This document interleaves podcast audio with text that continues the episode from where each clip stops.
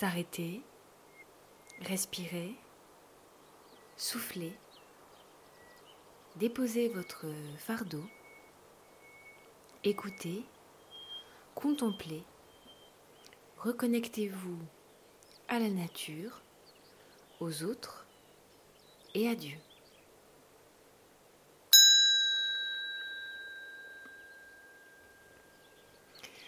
Méditer avec le pape François.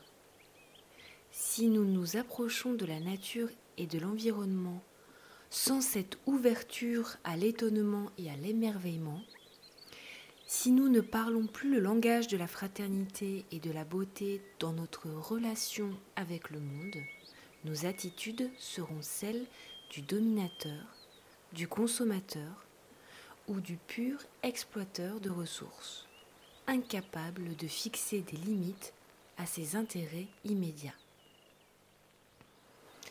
Revanche, si nous nous sentons intimement unis à tout ce qui existe, la sobriété et le souci de protection jailliront spontanément.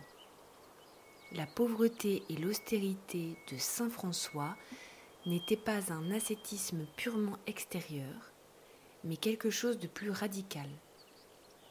Un renoncement à transformer la réalité en pur objet d'usage et de domination. Chapitre 11. Le premier jour de la semaine, Marie-Madeleine se rend au tombeau de grand matin. C'était encore les ténèbres. Elle s'aperçoit que la pierre a été enlevée du tombeau. Elle court donc trouver Simon-Pierre et l'autre disciple, celui que Jésus aimait. Et elle leur dit On a enlevé le Seigneur de son tombeau, et nous ne savons pas où on l'a déposé. Pierre partit donc avec l'autre disciple pour se rendre au tombeau.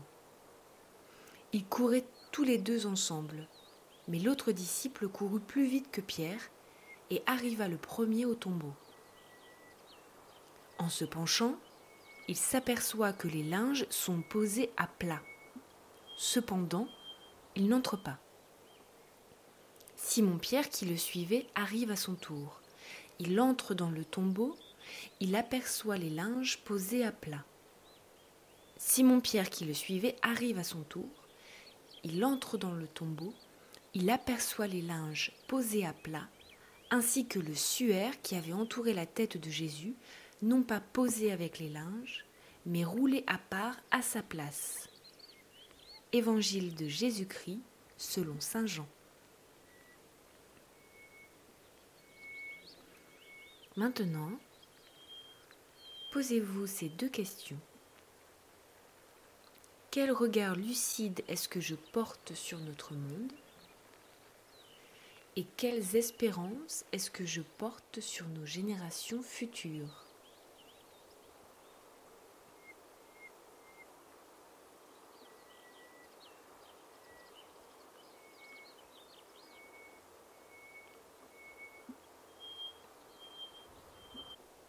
La résurrection du Christ constitue les prémices de notre propre résurrection et nous invite à agir ensemble pour le bien et la paix de notre humanité. Est-ce que je suis capable d'agir en pensant aux intérêts de mes prochains avant les miens?